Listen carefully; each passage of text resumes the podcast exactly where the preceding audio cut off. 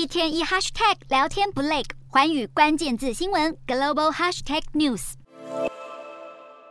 各国政要及王室成员聚集在英国伦敦参加女王国葬。除了国葬本身，外界也关注各国元首在英国的一举一动。就几位领导人挨批行为不得体，其中一位就是巴西总统波索纳洛。波索纳洛先是花了十三秒向英国王室与公民表达深切敬意，接着波索纳洛立刻切换到竞选模式，在接下来将近两分钟的谈话中，表示巴西走在正确的道路上。巴西是一个不想要讨论毒品、堕胎合法化以及一个不接受性别意识形态的国家。充满政治色彩的言论让忠诚的支持者欢欣鼓舞，但消息传回巴西，立刻引发批评声浪，表示波索纳洛丢脸丢到国外。另一位引发争议的还有法国总统马克宏。马克宏和夫人身穿正式服装，搭配球鞋以及太阳眼镜，在西敏寺区街头低调走访，但两人身边却大阵仗，跟着一堆保镖与助理开路，前后簇拥。各界一度还炮轰两人穿球鞋、戴墨镜瞻仰英国女王灵柩，极不尊重。不过最后证实是误传。马克龙伉俪进入西敏寺前，有更换更正式的装束。除了国家领袖成为关注焦点之外，有眼尖的网友发现，金球奖视后吴山卓出现在来宾行列之中，感到十分意外。